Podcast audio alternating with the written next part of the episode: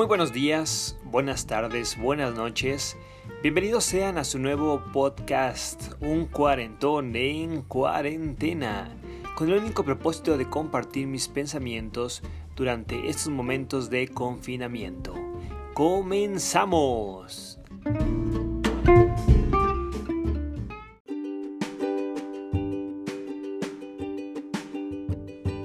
Hola, hola, ¿qué tal? Muy buen día. Bienvenidos a un episodio más de Un cuarentón en cuarentena. Y gracias, gracias por seguir escuchándonos, por eh, justo eh, sintonizar en su, eh, ya sea en su, en su dispositivo móvil, de esta, este experimento que yo estoy llamando un experimento auditivo. Y el día de hoy tengo como invitado a un, a un muy buen amigo. quiero presentarles a, al señor Gabo, a Gabriel. ¿Cómo estás, Gabo? Hola, hola, muy buena noche. Yo muy bien, muchas gracias. ¿Tú qué tal? Bien, bien, amigo. Pues aquí intentando con este experimento y muchas gracias también por, por decir sí, ¿no? Por hacer ridículo igual que yo. Entonces está padre. Muchísimas gracias a ti por la invitación. Felicidades por tu iniciativa. Ayer me tocó escuchar eh, tu primer publicación. La verdad es que me encantó. Me encanta también el, el título. La verdad es que siempre he admirado tu jovialidad y tu transparencia y es muy difícil creerte que ya estés en el cuarto piso. Pero bueno, es realidad y, y sobre todo se nota en, en, la forma en la que percibes la realidad y percibes al mundo. Y pues bueno, eh, la verdad es que no me queda más que agradecerte la invitación, hacerme copartícipe de la locura y felicitarte por la iniciativa. Está padrísimo, muchas gracias amigo. Y, y gracias también porque eh, no sé si llamarle, yo creo que voy a tener que cambiar de nombre a este podcast porque fíjate que ya estoy grabando varios con mi intención es invitar a todos mis amigos a que se integren a esta iniciativa, pero la mayoría son o veinteañeros o treintones y entonces digo, ¿Dónde está el cuarentón? Ahora sí, para que veas, sí me siento que estoy siendo como el abuelito, ¿no? Realmente. Yo creo que más bien va a ser como eh, Isaac y sus, y sus amigos este, millennials, ¿no? Algo así, yo creo. Muy bien, pues mira, la verdad es que eh, yo creo que el título va ad hoc a, a la esencia de quien lo creó. Y al final de cuentas, la edad yo creo que es lo que menos importa la, intención de poder compartir cómo estamos viviendo esta temporada, yo creo que se lleva el premio. Y al final, como tú dices, o sea, si quieres ponerle cualquier otro título diferente, la realidad es que la intención es lo que cuenta y es lo que está sumando. Perfecto. Muchísimas gracias, amigo. Pues sí, como bien mencionas, y ya para entrar un poco más en materia, la intención de estas, de estos pequeños eh, podcasts es un poquito platicar sobre, pues, eh, compartir a, quienes nos escuchan, eh, que, se, que entiendan que, pues, hay diferentes formas de percibir esta situación, ¿no? Que por desgracia, bueno, nos, nos, está, nos está pegando pero creo, creo que también es un momento como de como cambio de conciencia, yo así lo veo. Aunque yo creo que esta vez estamos atiborrados de información eh, muy distinto a lo que pasó hace, eh, hablaba justo en el primer podcast, si no me acuerdo si fue hace 10 años o 11 años que fue la otra pandemia y que pues era difícil como tener información a la mano cuando hoy claro.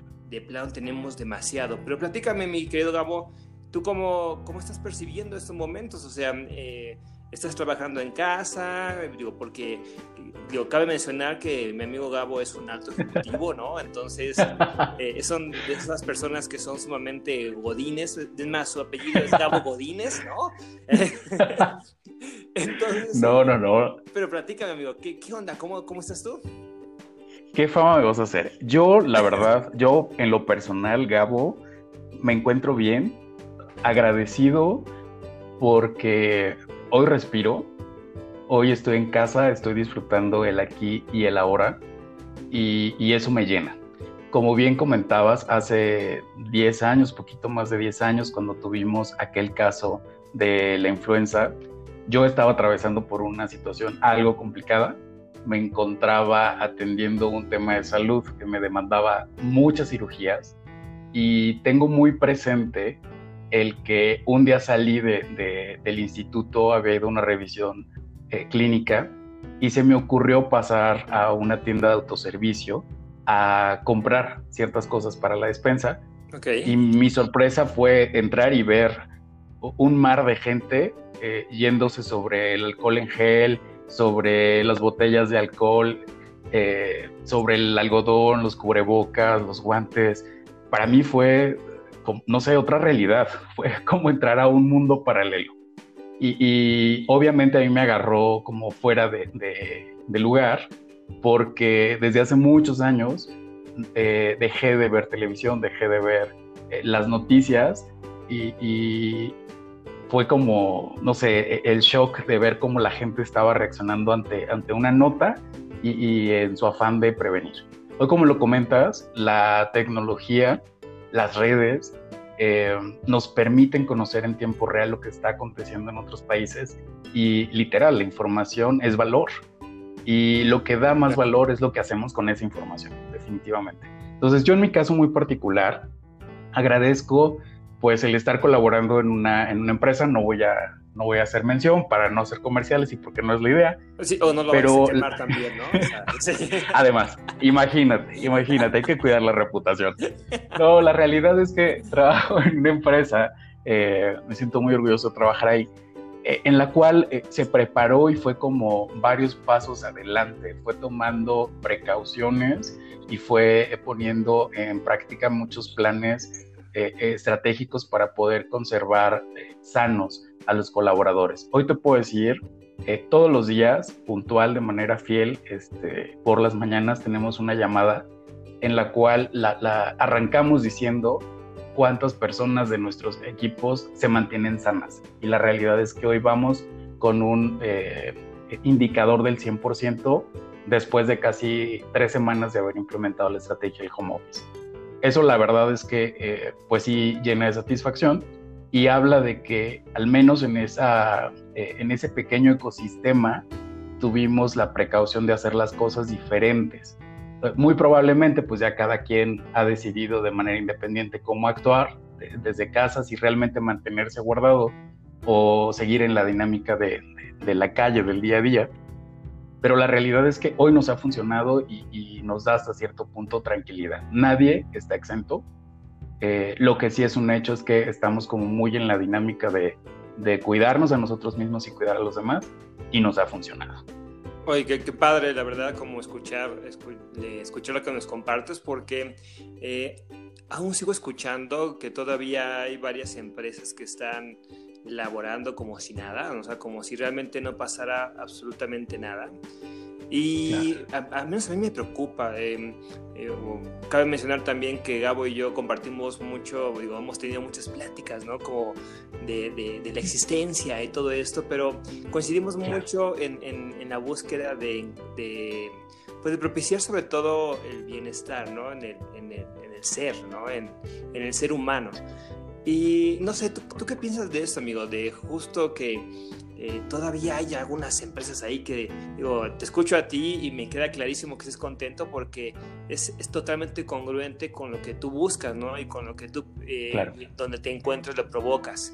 Pero pues ya ves, ¿no? siempre, digo, es normal, yo creo, eh, no estamos preparados para un momento así, fue algo que nos agarró igual de bajada, pero no sé, no sé cómo, cómo, cómo podemos generar un poco más de conciencia en estas empresas. Mira, básicamente eh, es comprensible el hecho de que en nuestra sociedad, en nuestro país, y, no dudo ni tantito que es una situación que se repite en muchos otros países, existen personas que desafortunadamente o, infortunadamente viven al día, que requieren realmente abrir la puerta de sus hogares y salir a la calle para, ganarse el pan de ese día. Y uh, yo lo que sí considero es el hecho de que cuando tienes la fortuna de contar con los bienes materiales para poder emprender y tener un negocio que además te permite compartir esa, esa bendición o compartir ese fruto con otras familias a través de quien colabora contigo, eh, nada cuesta el poder mantener eh, a, ese quien te colabora sano, mantenerlo resguardado y mantenerlo seguro, poder compartir, ¿no? Creo que estos momentos de crisis son una invitación para realmente despertar esa parte sensible y noble y, ese reconocimiento de hermandad. qué triste que tengamos que caer en situaciones de demasiado conflicto o realmente estar viviendo en una contingencia mayúscula para poder hacerlo. Una muestra fue el sismo, de, que se repitió, ¿no? Después de muchos años, eh, después del 85, viene y se repite una situación muy similar. Y ahí también se vio que, reaccionamos más rápido, se vio que, la capacidad de respuesta del mexicano es, es fuerte y, y, es rápida. Entonces, qué triste que ocurra nada más en ese tipo de situaciones. Y yo creo que esta vez se hace mucho más fuerte porque es algo que, que pues es 360, está aconteciendo en todo el planeta y es una invitación constante de, a ver señores, hagamos al lado el egoísmo, hagamos al lado esa doble moral y realmente ocupémonos más que preocupémonos por cómo se encuentra el otro. Y, como bien nos lo dice la sabiduría ¿no? Eh, popular, eh, el, todo inicia por la propia casa, entonces esta es una invitación, empieza por ti Luego, ocúpate por los demás, porque los demás también estén bien, y eso va a ser una cadenita que va a ir sumando. Entonces, esa es la invitación que yo haría a todas estas empresas que aún no se, no se animan a, tomar la decisión y a accionar. La realidad también es que pues, pueden permanecer abiertos sin tener un servicio de, de primera necesidad y al final las, las, ventas también se van a caer, el gasto operativo también se va a incrementar. Entonces, es poner en la balanza, ser conscientes y accionar. Yo creo que, que, esa es la invitación. Oye, amigo, sí, sí estoy pensando postularte para secretario de, estatuto, ¿eh? así me convence, la verdad. Oye, pues estaría genial. quisiera, la verdad. Si así te veo a veces como demasiado preocupado y demasiado tenso, no, imagínate, no, imagínate. Bueno, a menos, fíjate que también lo he pensado y eh, eh, aunque, claro, siempre quien esté enfrente de un problema así, bueno, que tenga que responder ante una situación así a nivel nacional, eh, pues siempre recibirá críticas, ¿no? Y estaremos más con el foco de a ver cuándo se equivoca. Pero también debo reconocer que pues eh, no cualquiera, ¿no? No cualquiera puede estar como pues enfrentando y me imagino que detrás de, cámaras, no el backstage, pues obviamente hay infinidad de actividades que se tienen que hacer para pues para controlar un país y más un país como el nuestro, ¿no? Por supuesto, por supuesto. La verdad es que no la tenemos fácil. Eh, muchas veces la crítica es muy sencilla, estar tras bambalinas, no estar frente al reflector y no estar dando la cara, pues nos da a veces la, facultad o creemos que nos otorga el derecho para poder juzgar o criticar. Yo siempre he dicho que el papel de quien asume el, gobierno de todo el país no es sencillo, no es eh, nada fácil y, se necesitan muchos, muchos valores y muchos atributos para poder ah, desempeñar un, papel. otra cosa, la verdad. No, no, no, muchos valores y muchos atributos. Y, la, realidad es esa, o sea, eh, los mexicanos tendemos mucho a, eso, a estar juzgando, a estar en la crítica, a estar viendo la paja en el ojo ajeno, eh, mucho hablar y, poco accionar. Entonces, yo creo que, que justamente de las lecciones más grandes que nos estamos llevando es eh, qué haces tú desde la posición que te toca jugar. No importa si tengas un puesto público, si juegas un rol muy importante en alguna compañía, si tienes tu propia empresa, eh, es más, hasta si estás desempleado, ¿qué, ¿qué papel juegas tú en situaciones como estas que también son lecciones de vida, que también te llevan a descubrir la capacidad de, de adaptarse, de reinventarse, de incluso explotar eh, otros talentos, talentos que a lo mejor ni pensábamos que teníamos, ¿no? Mírame, mírame intentando hacer un podcast. Oye, y está súper bien, o sea, la verdad es que eh, yo te aplaudo esa creatividad que, que, tienes, es muy característico tuyo y lo estás haciendo bastante bien. Entonces, yo me, me pongo de pie, no me ves, pero eh, escúchame, me pongo de pie y desde aquí van unos aplausos virtuales. Muchísimas gracias, amigo. Oye, amigo, y ya para terminar también, porque estamos buscando que sean como pequeños, pequeñas platiquitas, ¿no? Y pequeñas cápsulas. Cuéntame, fíjate, que he pensado, bueno, eh, no sé si sea como consecuencia de, de este, no, no quiero llamarle encierro, eh, te platicaba con otra amiga que no, no queremos llamar encierro, sino más bien como una pausa.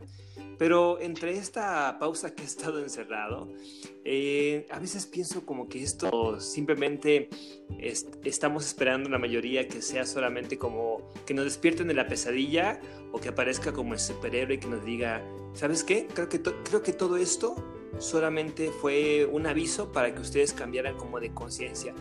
Tú, eh, en tu, en tu forma de pensar, amigo, ¿tú qué piensas? O sea, ¿cómo, ¿Cómo estás percibiendo? Ya, ya os comentaste que, que lo, ves como, pues sí, que es una oportunidad para poder hacer algunos cambios y entrar un poco a pensar qué nuevos talentos tenemos, pero ¿tú, cómo traducirías este momento? ¿Lo ves como un, reclamo de la tierra, como, no sé, un momento espiritual?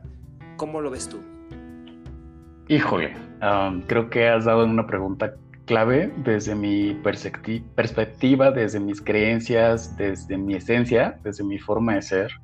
Uh, yo lo veo totalmente como una consecuencia, como, como ese efecto de, de muchísimas acciones que han ido sumando y, que el resultado es este. ¿Cuánto vaya a tardar en pasar?